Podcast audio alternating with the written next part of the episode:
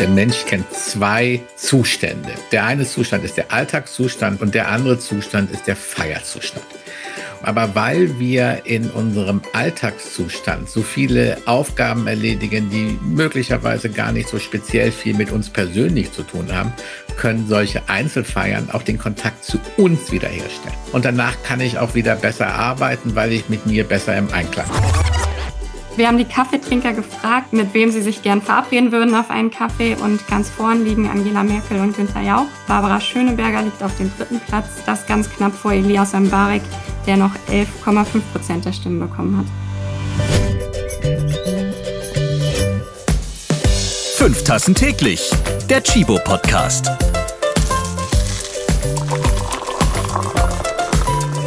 Hoch die Kaffeetassen. Wir feiern wieder, auch mit Corona.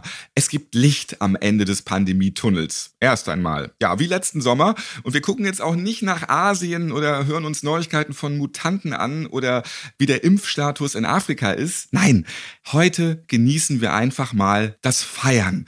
Und es gibt auch einen Grund, unseren Kaffee. Mehr dazu dann gleich. Ja, wir feiern also in echt mit mehreren Menschen, die wir auch treffen, nicht digital, so mit einer richtigen hautnahen Begrüßung. Ohne Corona-Ellenbogen, zwei Meter Abstand oder nur dezentes Zunicken. Nee, eine richtige Umarmung mit Berührung. Das ist ungewohnt, oder? Ja, das haben wir uns jetzt ja auch eineinhalb Jahre fleißig abtrainiert. Wir halten nur noch Abstand und leben die Distanz. Menschen unterhalten sich und stehen dabei so ungelenk nebeneinander wie damals in den 90er Jahren bei der Serie Derrick in einer Villa in Grünwald bei München. FFP2-Masken, Lüften, Aerosol-Messgeräte und immer wieder mal eine Pulle Sterilium zwischendurch. So ist mittlerweile unser normaler Alltag. Zusammenkünfte aller Art, die wurden uns lange untersagt. Der Gesundheit zuliebe. War ja auch wichtig. Was macht das eigentlich mit uns? Warum ist Feiern und Zusammensein für uns Menschen so wichtig? Ja, und welche Rolle spielt Kaffee dabei? Das klären wir heute und ich freue mich auf meine Gäste. Benke Krützfeld ist dabei. Sie ist Teamlead im Bereich Research und Analysis bei Statista und sie ist der totale Zahlenjunkie und kennt alle Zahlen aus der aktuellen Studie des Kaffee-Reports. Hi Wenke. Hallo Ralf, schön, dass ich wieder dabei sein darf. Der brandneue jährlich erscheinende Kaffeereport für 2021 ist veröffentlicht, also unser Kaffee in Zahlen. Und wir reden später noch über sämtliche Daten und Fakten zum deutschen Kaffeetrinken. Sehr interessant. Kannst du uns schon mal jetzt ein Fakt rauslassen, Wenke? Ja, natürlich. Fast drei Viertel der deutschen Kaffeetrinker bieten ihren Gästen Kaffee an. Das heißt also, wenn man jemandem was Gutes tun möchte, wenn er als Gast da ist, dann gibt es auf jeden Fall Kaffee auf den Tisch. Genau. Bei mir ist auch Peter Lau. Er ist Redakteur und Journalist bei Brand 1. Peter hat sich für uns die Sozial- und Feierseele der Deutschen mal genau angeschaut. Ja, und kann nun auch die Frage beantworten, ob der Mensch Mensch sein kann ohne Zusammenhalt und Feierei. Denn das Feiern, das ist ja heute unser Hauptthema. Moin, Peter. Moin, moin, Ralf. Ich kann dir schon mal diese implizite Frage gerne beantworten. Nein, ohne Feiern kann der Mensch nicht so richtig sein. Wir haben es ja auch in den letzten anderthalb Jahren gesehen. Die Liturgie, die Müdigkeit etc. etc. Alles ist immer total gleich. Da wird man wahnsinnig. Und damit man nicht wahnsinnig wird, gibt es Feiern. Wir werden das heute vertiefen. Jetzt erstmal einen Schluck zum Start. Was trinkt ihr jetzt für einen Kaffee? Jetzt gerade tatsächlich Tee. Also ich trinke nie Kaffee, also wirklich richtig ernsthaft nie. Deshalb kann ich mich dazu nicht kompetent äußern. Ich habe allerdings auch ein Becherchen Tee hier. Peter, du bist ganz tief in die Recherche für die zehnte Ausgabe des Kaffee-Reports 2021 eingestiegen und hast eine Reportage dazu gemacht. Das Leben ist ein Fest. Was hat's mit dem Feiern an sich und den Menschen, die feiern, auf sich? Menschen feiern, das kann man einfach mal so grundsätzlich sagen. Wir hatten natürlich einen konkreten Anlass, du hast es gerade selber gesagt, es ist der zehnte Kaffee-Report und Menschen feiern zum Beispiel sehr gerne Jubiläen. Das war für uns ein Grund, uns mit dem Feiern zu beschäftigen. Natürlich auch die Abwesenheit des Feierns, das war ein weiterer Grund. Und wenn man dann erstmal anfängt, darüber nachzudenken und darüber zu reden und möglicherweise dann sogar zu recherchieren, stellt man sehr schnell fest, dass das Feiern ein fast endloses Thema ist. Und so sind wir dazu gekommen, dass wir vielleicht etwas Längeres machen werden. Warum ist das Feiern fürs Gemüt so wichtig?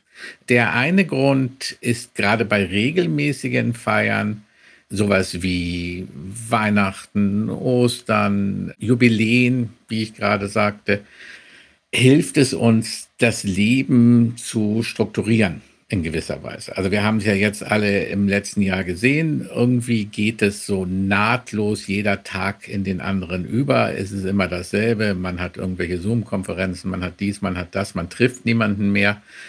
Das ist für niemanden hilfreich, weil wir dadurch auch unser Zeitgefühl verlieren. Wir verlieren unsere Verhältnis zur Welt. Wir verlieren in gewisser Weise einen sehr großen Teil unseres Lebens. Dann ist das Feiern auch wichtig, weil wir uns als Gemeinschaft beim Feiern immer wieder finden. Ich weiß nicht, ob finden das richtige Wort ist, aber wir finden jedenfalls zusammen und wir haben ein besseres Gemeinschaftsgefühl, wenn wir nicht feiern, verlieren wir zumindest Teile dieses Gemeinschaftsgefühls. Bei Familien wird es zum Beispiel weniger sein als, sage ich mal, in Unternehmen. Aber am Ende lösen sich die Gemeinschaften, die fusseln sozusagen nach außen so ein bisschen aus. Und deshalb ist das für uns auch an diesem Punkt sehr wichtig.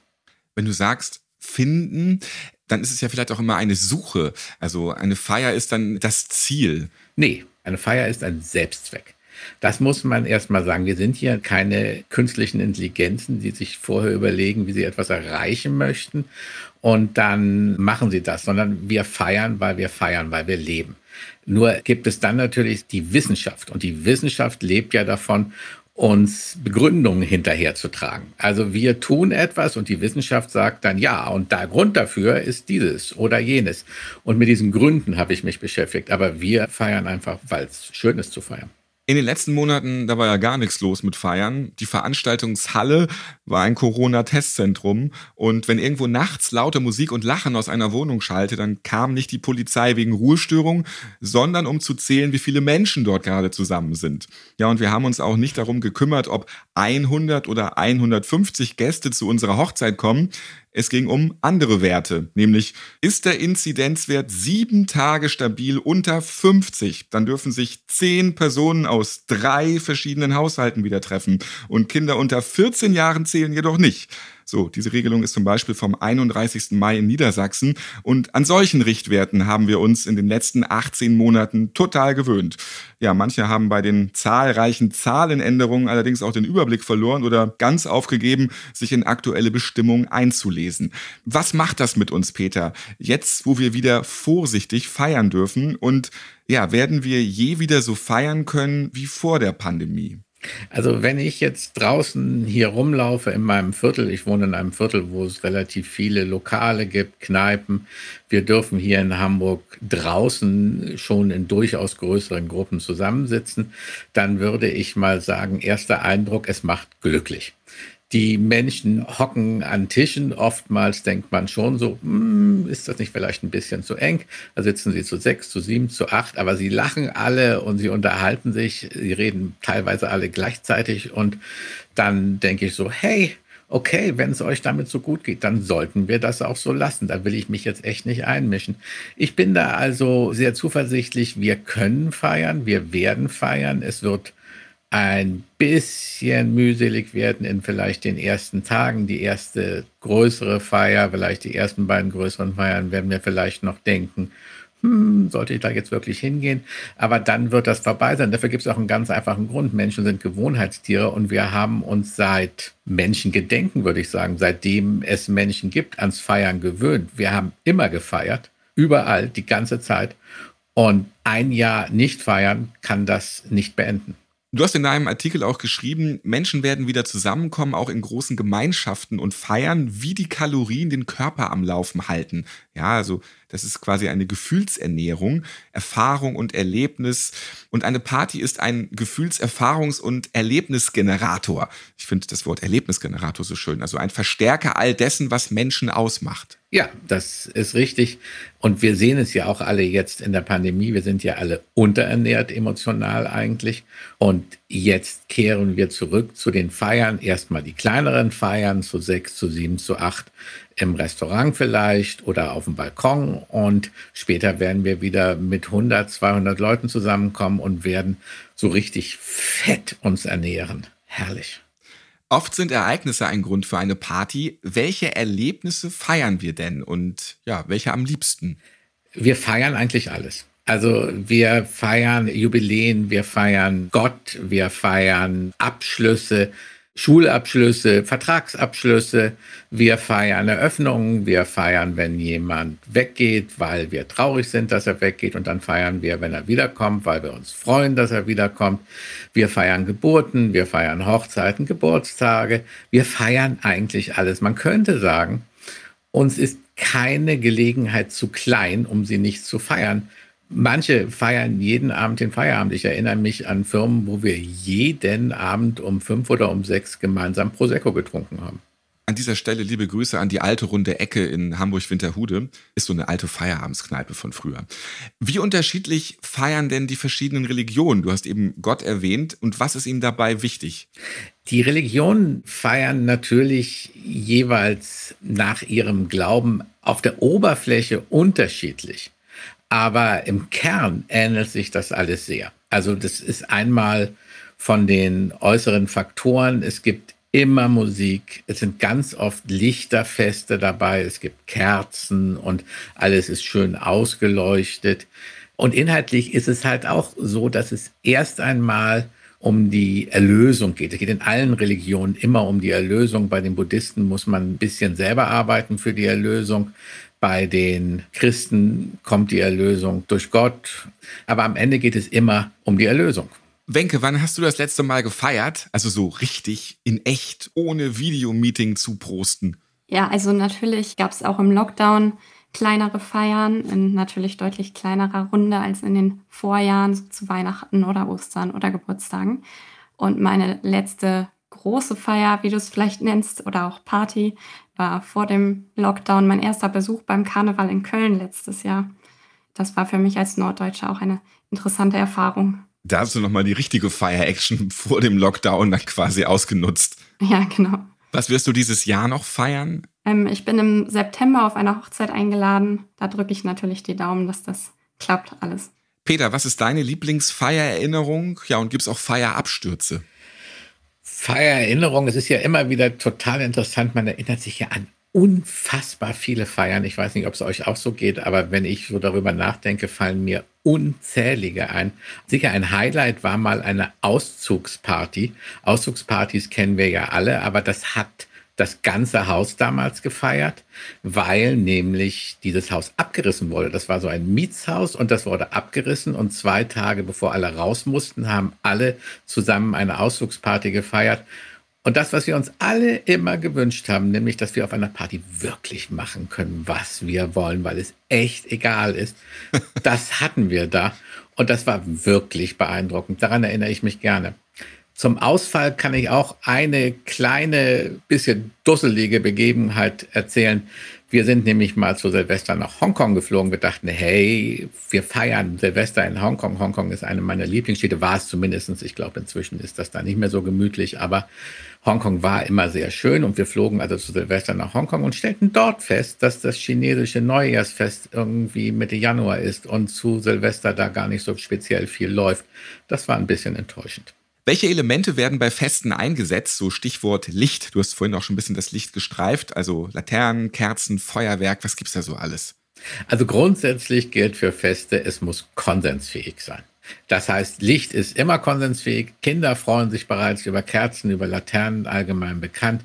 Wenn bei einer Party eine große Lightshow dabei ist, findet es jeder gut.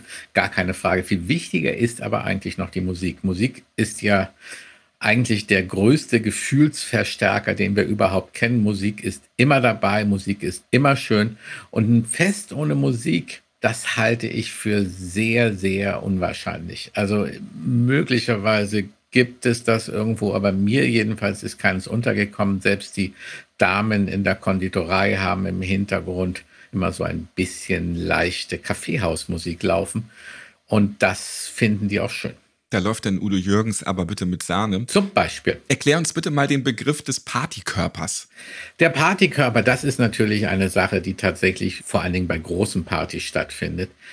Die Menschen kommen einzeln zur Party, treffen sich, unterhalten sich und so langsam geht es los auf der Tanzfläche. Die Menschen rücken näher, die ziehen sich dann auch so ein bisschen aus, sodass auch so ein bisschen Haut durchschimmert und alle werden so ein bisschen entspannter und mit der Zeit verschwinden so die Grenzen zwischen den Personen. Das ist dieses große Auflösen in einer Party, das wird wahrscheinlich jeder schon mal irgendwann erlebt haben, dass man so irgendwie verschwindet und nach drei, vier, fünf Stunden plötzlich merkt, oh, es wird ja schon hell. Das ist dieses Auflösen im Partykörper. Feste sind auch Integration. Was findet also dabei klassischerweise nicht statt? Streit. Kein Streit, keine Unterschiede keiner, der irgendwie sagt, ja, dich will ich aber hier nicht haben. Also kennt jeder auch ebenfalls, wenn Geburtstagsfeier haben, dann kommt ein Gast, der einem anderen Gast nicht passt und der andere Gast sagt, oh Mann, musstest du den einladen, dann ist die Feier eigentlich gelaufen. Es geht um Harmonie. Man soll sich verstehen, alle sollen zusammenfinden. Es geht um die Gemeinschaft. Wenn die Gemeinschaft gefährdet ist, ist das Fest gefährdet. Sind deswegen auch Unternehmensfirmenfeiern so wichtig?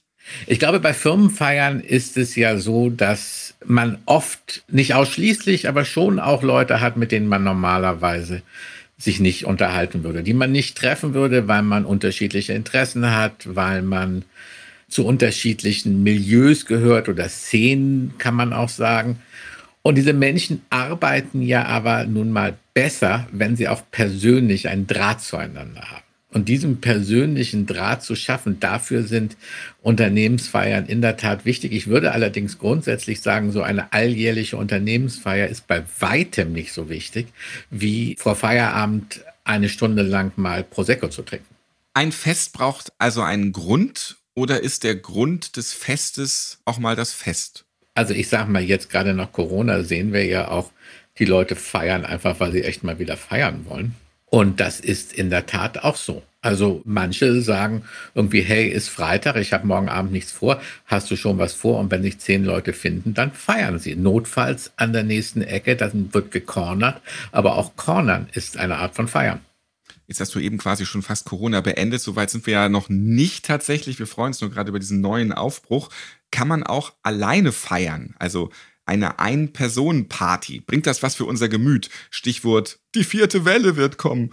Das bringt erstmal was für unser Gemüt. Also es gibt ernstzunehmende Wissenschaftler, die sagen, wir haben im Prinzip zwei Seelen in unserer Brust. Der Mensch kennt zwei Zustände. Der eine Zustand ist der Alltagszustand, da arbeiten wir, kümmern uns um die Kinder, um die Ernährung, um die Wohnung und so weiter und so fort. Und der andere Zustand ist der Feierzustand. Und dieser Feierzustand dient ja, wie ich schon sagte, dazu, mit anderen Kontakt aufzunehmen. Aber weil wir in unserem Alltagszustand so viele Aufgaben erledigen, die möglicherweise gar nicht so speziell viel mit uns persönlich zu tun haben, können solche Einzelfeiern auch den Kontakt zu uns wiederherstellen. Das können drei Stunden Wellnessbehandlung sein oder Kaffee, ein schöner Kaffee auf dem Dienstbalkon. Das führt mich schon wieder so ein bisschen näher an mich heran und danach kann ich auch wieder besser arbeiten, weil ich mit mir besser im Einklang bin. Allerdings muss man auch sagen, das geht mal zwischendurch, das kann aber nicht immer sein, schon gar nicht ein Jahr. Du schreibst auch die persönliche kleine Auszeit, die kann auch ein Fest sein. Ja, ganz genau. Also wenn ich viel beschäftigt bin, wenn ich eigentlich immer nur Listen abhaken muss, wenn ich Aufgaben erfüllen muss, wenn ich Rollen erfüllen muss, verliere ich ja doch immer wieder Kontakt zu mir selber. Dann bin ich so entäußert. Viele kennen sicherlich abends das Gefühl, dass sie irgendwie den ganzen Tag nur ihrem Leben hinterhergerannt sind. Und wenn ich dann zehn Minuten lang ein Käffchen trinke auf dem Balkon, dann finde ich da auch zu mir. Dann kann ich mal wieder den Kopf freikriegen, dann kann ich über meinen Abend nachdenken, über Freunde, über das Wochenende und finde dabei zu mir. Das ist dann durchaus ein Fest. Große und kleine Feste, wo sind hier die Unterschiede und auch die Gemeinsamkeiten? Also ich glaube nicht, dass es da so große Unterschiede gibt. Klar, bei den kleinen Festen haben wir natürlich weniger Menschen und man könnte jetzt annehmen, bei den wenigen Menschen werden die Bindungen dann intensiver. Aber ich glaube, das ist durchaus nicht so. Also wenn ich ein großes Fest habe, dann habe ich plötzlich möglicherweise 250 neue Freunde.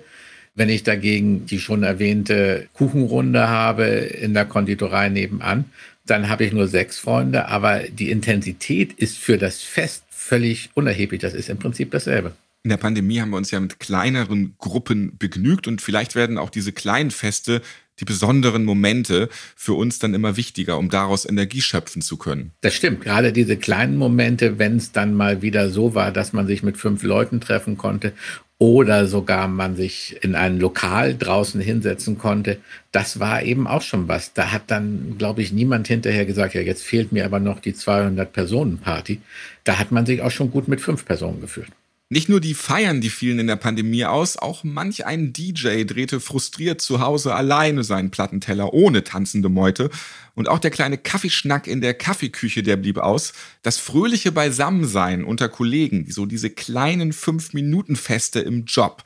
Wenke, was kannst du mir dazu berichten? Genau, also die Kaffeepause bei der Arbeit, das Treffen mit den Kollegen auf einen Kaffee, das ist ja jetzt in der Pandemie aufgrund der Abstandsregeln des Homeoffice in jedem Fall zu kurz gekommen dass es sehr wichtig ist, zeigt zum Beispiel, dass man in Schweden, da gibt es ein ganz eigenes Wort äh, für diese Kaffeepause, nämlich die Fika. Und da haben wir jetzt in unserer Umfrage einmal gefragt, inwiefern diese Pause ersetzt wurde durch eine virtuelle Kaffeepause, durch eine digitale Pause mit Kollegen. Und es hat sich gezeigt, dass vor allem Jüngere sich schon zu einem digitalen Kaffee verabredet haben. Bei den 18- bis 35-Jährigen waren das in etwa ein Drittel oder sogar etwas mehr. Und im Alter hat es dann abgenommen, der Anteil. Bei den 36 bis 55-Jährigen waren es noch knapp 17 Prozent und bei den 56 bis 65-Jährigen nur noch rund 8 Prozent. Interessant. Was meinst du, wird dieses Verhalten bleiben oder werden wir uns ohne Corona in echt treffen und dem digitalen Kaffeetrinken den Rücken kehren? Ich denke, die Menschen freuen sich einfach, sich auch wieder in echt zu treffen. Ob es bleiben wird, kann ich nicht sagen. Wir hatten jetzt die Umfrage Ende Januar, Mitte Februar durchgeführt und da haben wir auch gefragt, worauf die Menschen sich freuen nach dem Lockdown, wenn etwas wieder möglich ist. Und über die Hälfte der deutschen Kaffeetrinker haben gesagt, ähm, sie freuen sich wieder darauf, sich wieder in echt mit Freunden auf einen Kaffee zu treffen, die sie lange nicht gesehen haben zum Beispiel, oder auch zu Hause zu einem Kaffee einzuladen. Ich glaube, wenn wir erstmal durch sind mit der Pandemie und alle sich wieder persönlich treffen können, dann werden Kollegen, die weit entfernt voneinander leben, auch schon mal eine virtuelle Kaffeepause machen, weil es dann was Besonderes ist, was Spezielles ist. Menschen, die man nicht so oft sieht, mit denen unterhält man sich dann mal zehn Minuten bei einem Pott Kaffee. Jetzt mit der Zoom-Fatigue hatte natürlich keiner mehr Lust, auch noch die Pausen mit Videos zu verbringen. Ja, das kann ich mir auch gut vorstellen. Jetzt wissen wir schon so ein bisschen mehr über die Hintergründe des Feierns, aber stellen wir uns mal vor, wir wären jetzt tatsächlich auf einer Party. Da kennt ihr sicherlich auch diese typischen Partycharaktere, die ich komme immer zu spät oder ohne Alkohol kein Spaß oder ohne gute Musik wird das hier nichts, Partygänger. Ich habe jetzt mal so ein paar Mythen für euch und ich bin gespannt auf eure Einschätzung, Wenke und Peter. Wollen wir loslegen? Okay. Ja. Wieso ist es cool, zu spät auf die Feier zu kommen? Es ist nicht cool, zu spät auf die Feier zu kommen. Nur Loser kommen zu spät. Es ist aber auch nicht cool, pünktlich zu kommen, weil eigentlich immer die Vorbereitungszeit zu knapp ist. Wenn man pünktlich kommt, dann ist der Gastgeber immer noch dabei, Stühle hinzustellen oder das Licht auszurichten oder der Raum ist total leer. Man muss so ein Mittelding finden. Leute, die drei, vier Stunden zu spät kommen, die haben einfach nur Angst aufzufallen und das ist überhaupt nicht cool. Wieso kommt man lieber zu zweit oder in einer Gruppe zu einer Party? Was bist du da so für eine Partygängerin, Wenke? Ich glaube, man fühlt sich einfach zu zweit wohler, weil man schon einen festen Ankerpunkt hat, mit dem man sich gegebenenfalls unterhalten kann, ein Getränk holen kann. Genau. Kann man wirklich ohne Alkohol auf einer Party Spaß haben? Kann man mit Alkohol Spaß haben? Also mich macht Alkohol immer müde und so ein bisschen doof. Ich habe lieber wenig Alkohol auf einer Party. Ich will es niemandem ausreden, aber für mich ist Alkohol nicht nötig. Wie ist das bei dir, Wenke? Ja, ich denke, es kommt auf die persönliche Einstellung an. Man kann ja auch mit Alkohol keinen Spaß haben. Ohne gute Musik keine gute Party. Ja. Das würde ich erstmal unterschreiben. Ja, eindeutig. Wenn ich allerdings an den Karneval zurückdenke, vielleicht gibt es auch Ausnahmen. ja, aber gute Musik. Gefragt war ja gute Musik. Je mehr Gäste, desto besser. Also ich würde sagen, nein. Man kann auch in kleiner Runde sehr viel Spaß haben. Das glaube ich auch. Wie verabschiedet man sich leise? Wenn es eine große Gruppe ist, ist es ja eigentlich kein Problem. dann schlänzt man so seitwärts raus. Das kennt, glaube ich, jeder. Das sind so diese geheimen Bewegungen, die man dann so macht und alle denken so, ach, der geht ja nur mal kurz in die Ecke und dann ist er irgendwann weg. Wenn es eine kleine Gruppe ist, wird es schwierig. Es gibt ja auch so diese Party-Geheimverlasser. Die wollen immer nicht dabei erwischt werden, wie sie jetzt heimlich die Party verlassen. Was steckt da dahinter? Das kann ich genau beantworten, weil ich gehöre zu denen. Man fühlt sich irgendwie verpflichtet, doch noch dabei bleiben zu müssen, weil man doch eingeladen worden ist. Und es ist ja auch noch nicht so spät und es sind ja auch noch nicht alle weg und überhaupt. Und dann hält man halt noch ein bisschen durch. Aber eigentlich ist schon Schluss, weil man müde ist oder weil auch der Höhepunkt vorbei ist und man das eigentlich weiß. Und dann verlässt man die Party heimlich und hinterher ist es einem wahnsinnig peinlich und am nächsten Tag muss man es begründen und das ist auch nicht schön. Wieso feiern jüngere Menschen exzessiver als ältere oder feiert jeder so exzessiv, wie es in dem jeweiligen Alter möglich ist? Also ich glaube, man feiert nicht unbedingt exzessiver in jüngeren Jahren, man verkraftet vielleicht einfach mehr und mehr Partys an einem Wochenende. Das sehe ich ganz genauso. Was macht eine gute Party aus? Also sind es eher die gepflegten intellektuellen Gespräche in der Küche oder ist es das ausgelassene Feiern und Tanzen, vielleicht auf dem Wohnzimmertisch? Eine Party wird dadurch gut, dass man auch das tun kann, was man möchte. Also eine Geburtstagsfeier, wo alle am Tisch sitzen müssen und sich unterhalten müssen mit dem Geburtstagshabenden, ist höchstwahrscheinlich nur sehr, sehr, sehr seltenen Fällen eine gute Party, außer die Frau, die Geburtstag hat, ist Beyoncé, aber da ist man ja in der Regel nicht eingeladen. Im Prinzip geht es darum, dass man tun kann, was man will. Dann reden wir jetzt mal über die Vorbereitung, das Essen und Trinken. Zu einer guten Party, da gehören ja auch Snacks und Getränke. Was sind da eure Lieblinge? Also das hängt, würde ich sagen, komplett von der Party ab. Nachmittags ist auch Kaffee und Kuchen, finde ich, ein super, super Snack, aber am Abend dann auch vielleicht die verschiedensten Knabbereien. Ich bin da ganz aufgeschlossen wenn sich der Gastgeber Mühe gibt, finde ich das zum Beispiel auch immer, immer sehr schön. Also mir ist es auch gar nicht so wichtig, muss ich ganz ehrlich sagen. Wenn es ansonsten schön ist, dann komme ich auch mit Salzstangen und Bier aus der Dose zurecht. Ich nehme alles. Ich kenne das eigentlich nur, wenn die Party sehr exzessiv war, dann gibt es am nächsten Tag Salzstangen. Wenke, was kannst du uns über die Kaffeetrinkgewohnheiten der Deutschen erzählen? Du hast ja gerade mit den Chibo und Brand 1 Kolleginnen den zehnten Kaffeereport ins Leben gerufen und lebst alle Kaffeezahlen. Genau, also Kaffee ist natürlich nach wie vor das Lieblingsgetränk der Deutschen und bleibt da auch Spitzenreiter. 166 Liter Kaffee werden pro Jahr und pro Kopf getrunken.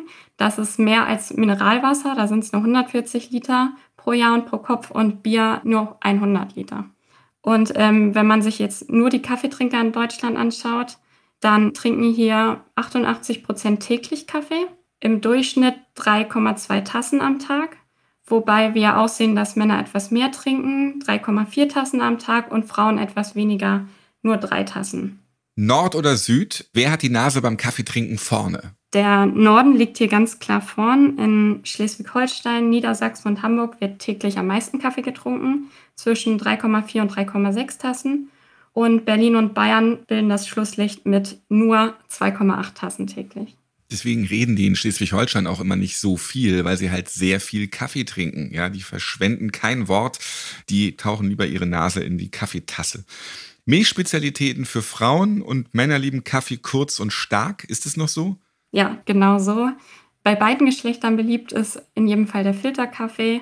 Der wird von fast der Hälfte äh, der Kaffeetrinker regelmäßig getrunken. Unterschiede in den Geschlechtern sieht man zum Beispiel beim Latte Macchiato. Regelmäßig von 24 Prozent der Frauen getrunken und bei den Männern nur rund 15 Prozent. Und beim Espresso ist das Verhältnis dann genau andersherum. Wir reden heute über das Feiern. Welche Rolle spielt Kaffee bei einem Fest? Wir haben in unserer Umfrage auch gefragt, bei welchem Anlässen dann der Kaffee dazugehört. Und da liegt ganz vorne äh, der Geburtstag. 77 Prozent der Kaffeetrinker haben gesagt, da gehört Kaffee in jedem Fall dazu. Auf dem zweiten Platz lag da die Hochzeit und ein etwas anderer Anlass, bei dem auch viel Kaffee getrunken wird, ist die Beerdigung. Dann zum Butterkuchen. Wenke, bist du jetzt eher der Typ Wein und Bier auf der Feier oder Herr mit den besten Longdrinks? Vielleicht äh, sollte ich sagen Typ Kaffee. Aber es kommt für mich tatsächlich komplett auf die Feier an. Ich trinke ganz gerne mal einen Wein, wenn es die Atmosphäre so hergibt, aber auch Bier bin ich völlig offen. Nach so einer langen Lockdown-Zeit in den eigenen vier Wänden, da sehnt man sich umso mehr nach dem Lieblingscafé ums Eck. Aber nochmal ein Blick ins Zuhause der KaffeetrinkerInnen. Wir haben eine lange Phase von Homeoffice und Kinder zu Hause betreuen, Homeschooling hinter uns. Hat das Auswirkungen auf den Kaffeekonsum zu Hause gehabt? Was sagt da der Kaffeereport? Genau das haben wir gesehen. Wenn in den Haushalten im Homeoffice gearbeitet wurde und in dem Haushalt gleichzeitig auch Kinder leben oder quasi betreut werden mussten, dann ist in diesen Haushalten bei 44 Prozent der befragten Kaffeetrinker der Kaffeekonsum gestiegen in der Pandemie. Das ist auf jeden Fall mal einen Wert. Was ist dein Überraschungsfakt aus dem Kaffeereport in diesem Jahr? Also wir haben die Kaffeetrinker gefragt, mit wem sie sich gern verabreden würden auf einen Kaffee und ganz vorn liegen Angela Merkel und Günther Jauch. Mit beiden würden ungefähr 19 Prozent der Kaffeetrinker gerne mal einen Kaffee trinken. Barbara Schöneberger liegt auf dem dritten Platz mit rund 12 Prozent und das ganz knapp vor Elias Mbarek, der noch 11,5 Prozent der Stimmen bekommen hat. Ja, darauf muss Elias Mbarek jetzt erstmal einen starken Schluck Kaffee nehmen. Und was kommt bei euch als nächstes in die Teetasse? Heute ja unsere Teeausgabe mit den beiden passionierten Teetrinkerinnen Wenke und mit dem Teetrinker Peter. Also für heute Nachmittag tatsächlich dann wieder Kaffee. Und welchen dann? Ja, dann der Filterkaffee mit vielleicht etwas Milchschaum. So hast du jetzt schon den ersten Liter Tee weg, Peter. Ich trinke fast ausschließlich Darjeeling. Und das wird sich auch nicht ändern. Nachmittags trinke ich allerdings tendenziell eher einen grünen Tee. Dann schlürft jetzt mal ganz entspannt, denn nun erweitern wir noch unsere Talkrunde. Wenke hat schon einiges aus dem neuen Kaffee-Report verraten und damit ihr bei der nächsten Party mit ordentlich Kaffeewissen to go glänzen könnt, haben wir für euch jetzt noch weitere interessante Facts. Denn das ist ja auch noch ein typischer Partycharakter, der ich weiß ganz viel und sage es euch jetzt Partytyp. Stärker als Kaffee. Chibo hat auch einen dollen Grund zum Feiern, denn seit dem 8. Juni 2021 ist der 10. Kaffee-Report draußen, also die Jubiläumsausgabe. Kurzer Spontanapplaus mal, wir können alle mal klatschen hier. Sehr gut. Ja, klasse, dass der Kaffee-Report so beliebt ist und darum sind jetzt bei mir Chibo-Sprecherin Karina Schneider, Mareike Karlstorff, sie ist die Junior Managerin Corporate Communications bei Chibo und der Big Boss der Kommunikation ist auch am Start, Arndt Liedke. Er ist Leiter der Unternehmenskommunikation bei Chibo. Hallo zusammen. Moin. Hallo. Moin. Ihr seid zu Recht stolz, dass ihr zusammen mit Brand 1 und Statista schon so viele interessante Kaffeereports veröffentlicht habt. Ja, da darf auch mal ein Champagner in die Kaffeetasse, oder? Also für mich nur, wenn er die richtige Trinktemperatur hat. Und natürlich nie im Dienst. Obwohl früher sagte man ja immer CC, also Corporate Communication steht für Champagner und Celebration, aber das ist schon lange nicht mehr so. In unserer Rubrik Stärker als Kaffee hört ihr normalerweise immer Kaffeebarista Benjamin Wiedegren, aber der ist gerade auf seiner ersten Party seit 18 Monaten und darum feiern wir nun zusammen den Kaffee-Report. Kurz für alle Podcast-HörerInnen oder neue Chibo-Fans, die noch nicht die Podcast-Folge aus dem letzten Jahr zum Kaffee-Report kennen, unbedingt mal nachhören. Ja, was genau ist denn jetzt der Kaffee-Report und was macht ihn bei Chibo so besonders? Also es ist für den deutschsprachigen Raum wahrscheinlich das umfangreichste Nachschlagewerk. Alles Zahlen, Fakten zum Kaffeeanbau, zum Handel und Konsum mit einem wechselnden Mittelteil, in dem wir ein Thema vertiefen. Also dieses Mal im zehnten wird es Zusammenhalt sein. Wir haben uns gedacht, nach 18 Monaten Pandemie war Zusammenhalt sehr, sehr wichtig. Und vielleicht ist jetzt nach der Pandemie Zusammenhalt noch wichtiger. Insofern fanden wir das ein sehr treffendes Thema. Und dann haben wir immer noch sehr lesenswerte und spannende Essays im Report, die immer wieder neue Aspekte beleuchten und sehr schön zu lesen sind. Also wir glauben, und das wissen wir von vielen Zuschriften, dass der Kaffee-Report sehnlichst erwartet wird. Und zusammen mit unseren Partnern Brand 1 und Statista haben wir vielleicht so ein bisschen was wie ein Standardwerk geschaffen und darauf sind wir stolz. Wie groß ist die Auflage? Ja, und wie groß ist die Leserschaft? Also von der gedruckten Auflage sind 3000 Exemplare, aber wir haben mittlerweile natürlich die Hauptabnehmerschaft im Digitalen. Viele, viele tausend Digital-Downloads, die dann stattfinden. Wie viele Leute das dann am Ende lesen, fassen wir nicht wirklich. Es werden relativ viele sein. Das wissen wir zumindest dann eben aus den entsprechenden Reaktionen. So, dann jetzt mal anstoßen. Was kommt in euren Lieblings-Kaffee-Cocktail, Mareike, Karina und Arndt? Ich mag als Grundlage unsere Cold Brews super gerne. Das ist unser kaltgezogener Kaffee. unser Sommerdrink und da haben wir drei verschiedene Sorten und die ganz neue Sorte, der Haselnuss-Haferdrink, der schmeckt super gut mit Amarula und einem Vanillelikör, also kann ich nur empfehlen. Und dann haben wir noch die Sorte Cassis Flavored und die schmeckt richtig gut mit Tonic und Wodka. Da schließe ich mich bei Tonic direkt an. Ich mixe ja am liebsten auch am Nachmittag Espresso Tonic. Da ist dann so die Creme richtig schön samtig und eiskalt muss der Espresso sein und die Spritzigkeit vom Tonic. Und ich glaube, die ist vielleicht nur noch zu übertreffen von einer Kreation unseres Kaffeeeinkäufers Markus, der einen Gin Presso kreiert hat mit einer eigenen Hausmischung eines extra geblendeten Kaffees. Und das ist ein Geheimrezept, das ich ihm unbedingt noch mal entlocken möchte. Bei mir ist die Antwort so einfach, wie sie sein kann. Schwarzer Kaffee. Ich habe früher gedacht, braun und warm und Hauptsache viel Milch und Zucker. Da arbeitete ich noch nicht bei Chibo. Da habe ich es tatsächlich auch ertragen, Kaffee aus einem Automaten zu ziehen, wo es auch Coca-Cola und Tomatensaft rausgab. Insofern, äh, da war ich relativ schmerzbefreit. Und dann bin ich hingekommen und habe die Verkostungstische erlebt. Und wenn man einmal 20 Kaffees nebeneinander hat, schwarz und die nebeneinander probiert von Afrika über Südamerika in alle Regionen der Welt, Asien, dann erlebt man den Unterschied und dann gibt es eigentlich nur noch schwarz. Immer im Handfilter und im Homeoffice sowieso im Handfilter und abends auch gern nochmal den Espresso dazu.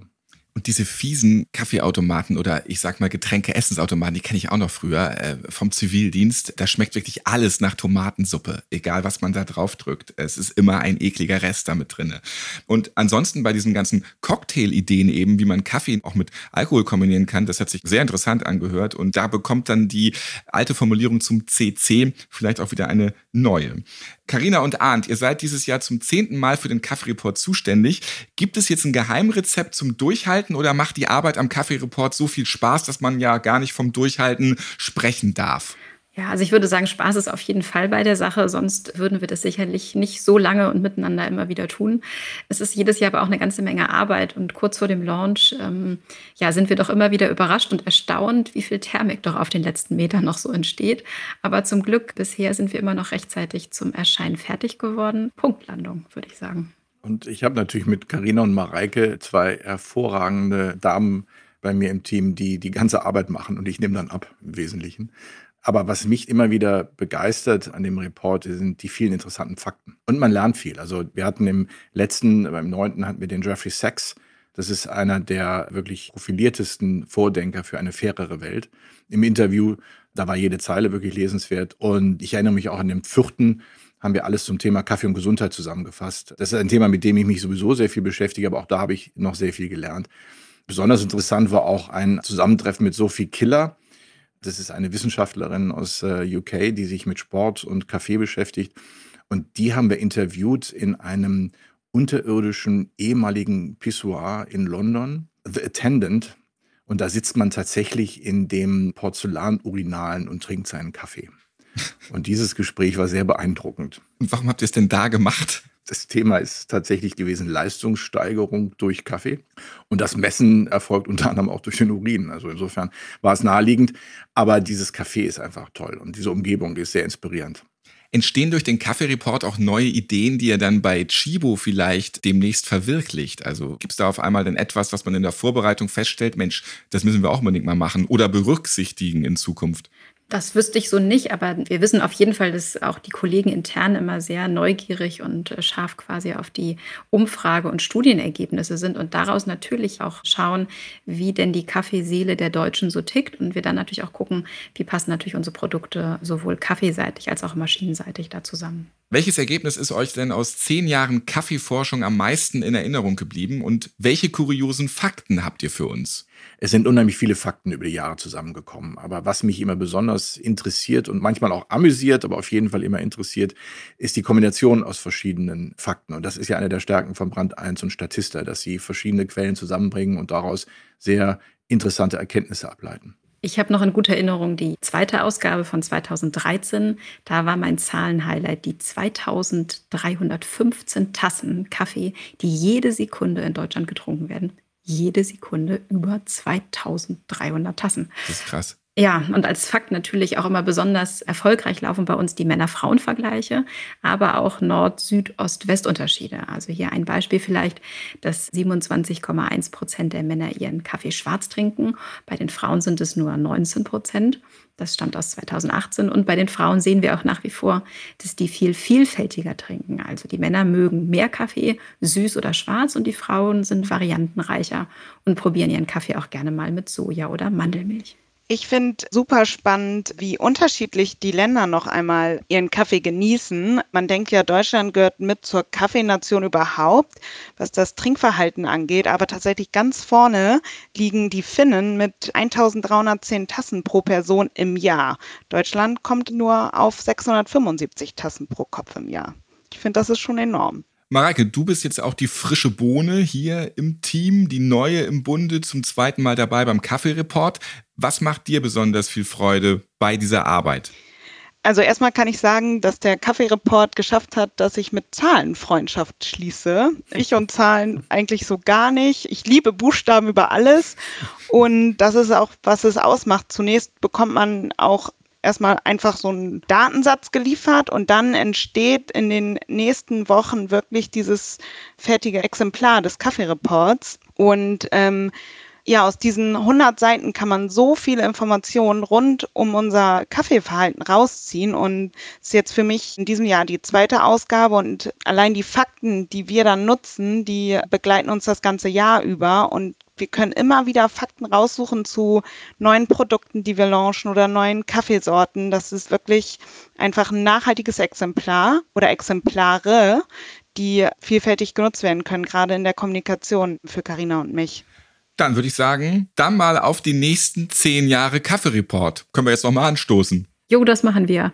Arndt, sag nochmal, woran kannst du dich denn beim Kaffee-Report besonders gut noch zurückerinnern? An deine aufgerissenen Augen, als du vor mir standst, an einem Freitagnachmittag und wir auf die Auslieferung des ersten Kaffee-Reportes warteten und du die Nachricht bekommen hattest, dass der LKW auf der Autobahn umgekippt war, in einem Unfall verwickelt war und umgekippt war und die Tausende von Exemplare sich schön irgendwo auf der A1 verteilt hatten. Richtig. Ja. Da kannst du sehen, das habe ich verdrängt in zehn Jahren.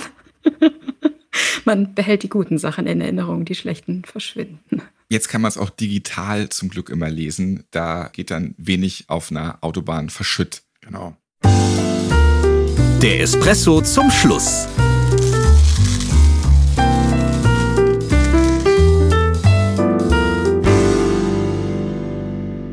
Jetzt habe ich auch noch Wissen to go für euch. Für mich ist die spannendste Zahl in diesem Kaffee-Report die 52,9. Die besagt, nimm mir vieles, aber niemals meinen Kaffee.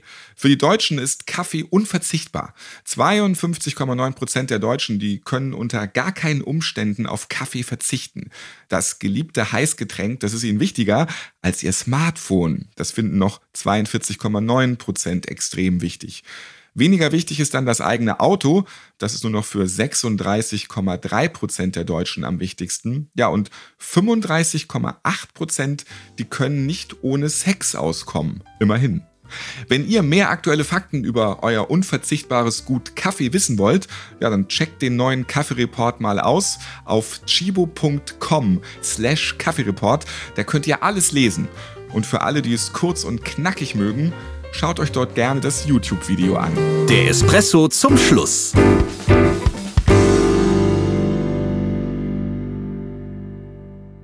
So, wer hat jetzt Lust auf eine Party? Vielleicht sogar eine Kaffeeparty?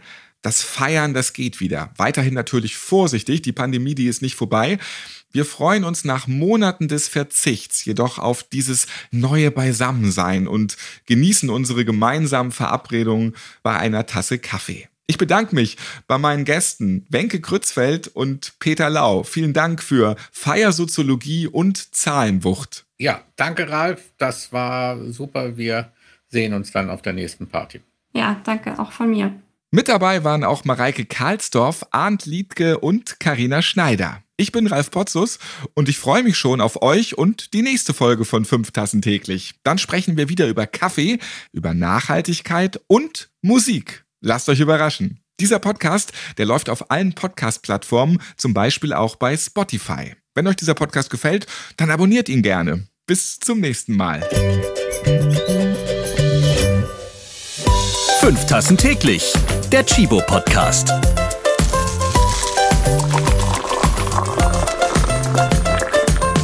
Ihr habt Fragen oder Anregungen zu dieser Podcast-Folge? Wir freuen uns auf eure E-Mail an podcast.chibo.de. Thank you.